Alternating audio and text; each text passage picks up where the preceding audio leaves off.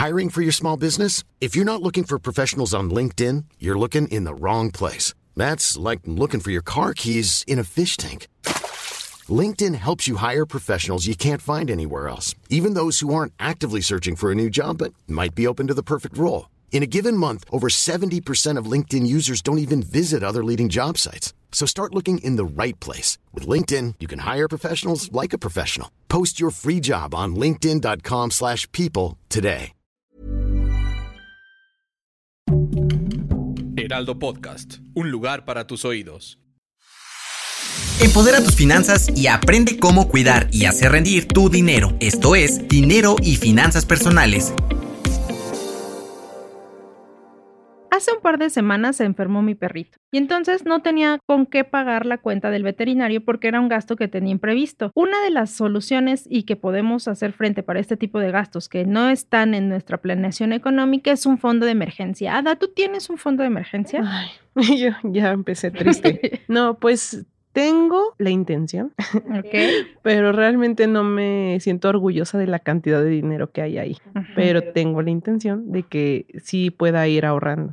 Ok, bueno, empezar por la intención es bastante bueno porque si no tienes un fondo de emergencia, cualquier imprevisto dices, ¿y ahora qué hago? Sobre todo, yo creo que pueden funcionar específicamente para temas en torno a salud o alguna eh, descompostura que hay en casa, ¿no? Si se te descompone el coche, si le tienes que hablar a la grúa, lo del mecánico, son cosas que normalmente no prevemos en nuestro día a día. Por eso es importante hacer un fondo de emergencia donde vamos a tener un dinero siempre guardado para cualquier eventualidad. Sí, y creo que este es un tema pues que llama la atención, justo no como dices, hay muchos que hay esa intención o esas ganas de, pero realmente no lo llevan a cabo, ¿no? O sea, por ejemplo, en datos duros dicen que en México solo dos de cada diez adultos tienen como esa capacidad de poder decir, voy a, hacer un pago de un imprevisto, ¿no? O sea, porque tienen ese, ese fondo de, emergencia. Sí, te decía, yo por ejemplo, hace un par de semanas que se enfermó mi perro, yo sí, o sea, gracias a ese fondo de emergencia fue que pude hablarle a la veterinaria, la fueron a ver, la revisaron, que todo lo que necesitaba se hizo con ese fondo de emergencia. Pero sí después pensé y dije, si no hubiera tenido eso, yo creo que habría sido un problema porque lo habría tenido que pagar con tarjeta de crédito y al siguiente mes, pues obviamente se elevaría mi nivel de deuda. Sí, fíjate que justo así la misma anécdota, pero del otro lado, yo digo, no tengo un fondo de emergencia muy bueno que digamos, entonces me pasó igual el año pasado, que se, mi gata se enfermó y fue operaciones, o sea, la abrieron como tres veces. Entonces yo de verdad me gasté más de 25 mil pesos que no tenía. Entonces fue pedirle a mi mamá, pedirle a mi hermana, este, tarjetas de crédito. O sea, yo de verdad dije, Dios mío, el siguiente mes no sé cómo voy a hacerle,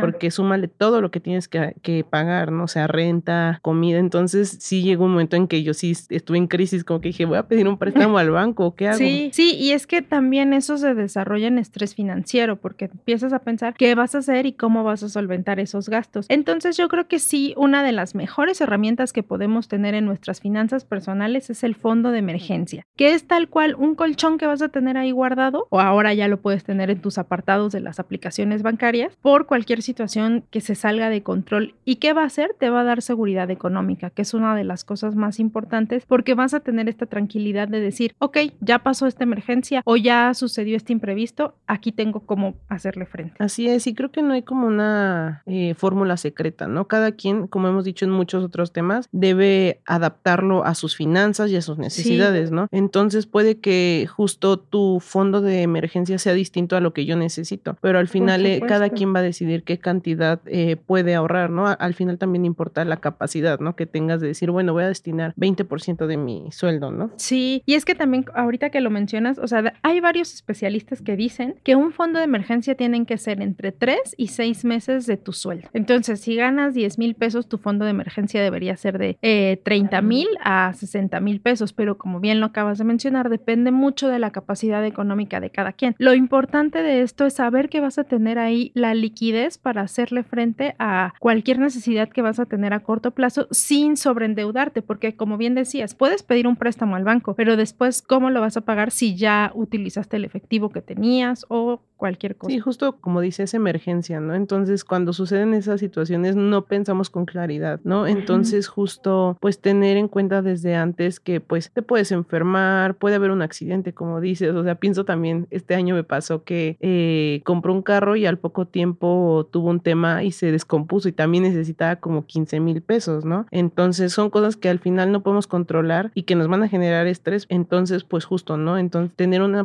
planeación desde antes. Sí, justamente para eso nos ayudaría el fondo de emergencia y nos sentiríamos más tranquilos. Entonces yo creo que tres puntos importantes de tener un fondo de emergencia es lo que decíamos ahorita, que te da tranquilidad, que sabes que vas a tener el dinero que necesitas en el momento y que no necesitas pedir ni un préstamo ni dinero a algún familiar o amigo. La otra también es que te ayuda a plantear tus objetivos financieros. O sea, si por ejemplo dices, ah, ya tengo mi fondo de emergencia, entonces ya puedo pensar en comprar un coche y entonces ya empiezas a prever otra cosa o decir, ah, pues voy a empezar a considerar invertir en eh, CETES, por ejemplo, o cualquier cosa así. Sí, justo creo que sí es bueno tenerlo por lo menos en el mapa, ¿no? Y creo que algunos tips que podríamos darles muy básicos, pero creo que es como el primer pasito, es justo empezar planteándote, decir como de, sí quiero tenerlo, ¿no? Como decíamos, tener la intención. Y entonces ponerte una meta, decir, bueno, pues a lo mejor no gano tanto, pero puedo intentar ahorrar mil pesos al, al mes. Y entonces a final de año tendrías 12 mil, que a lo mejor no es la cantidad más grande, pero algo puedes resolver con ese dinero, ¿no? Entonces como ponerte esa meta. También buscar formas de poder, así, ya sabes, ya hemos tocado el tema de, de formas de ahorro como de 10 pesitos, ¿no? De estos retos. Entonces, también buscar opciones de, de poder este, este, guardar esos pesitos que te quedan. Sí, exactamente. O sea, o esos gastos hormiga, decir, hoy no me compro el cafecito, pero ya me ahorré 50 pesos, 100 pesos, ¿no? Entonces también ir tratando de ser consciente que debes estar eh, agregando dinero, ¿no? Sí, que no lo dejes como ahí estático para que sepas que sí lo tienes ahí, sobre todo cuando no has logrado llegar a la meta que decíamos que puede ser el tres meses de sueldo, que sería como lo, lo mínimo. Y ahí pues ya vas como sumando y cada vez te vas sintiendo más tranquilo y más seguro de que lo tienes. Sí, justo eso, ¿no? Revisar cada, no sé, cada dos meses cuánto tengo, ¿no? A lo mejor lo inicias en enero y como los propósitos lo dejamos ahí olvidado, ¿no? Y nunca le, le agregas más de 100 pesitos, ¿no? Entonces, al final, pues ya no tiene caso. Entonces, sí estar constantemente revisando y decir, ok, este mes no le, no le agregué ni un peso, entonces el siguiente intentar eh, como solventarlo de los dos meses, ¿no? Ir como, como tú buscando tu equilibrio. Ajá, exacto. Sí, no, no tiene que ser así una obligación que sientas que cada mes tienes que hacerlo, sino lo puedes ir manejando a cómo se van adecuando tus finanzas mes a mes. Así es. Y pues nada, o sea, creo que lo más importante es que tengas tranquilidad, que, que tengas una seguridad, ¿no? De que si pasa algo, por lo menos tienes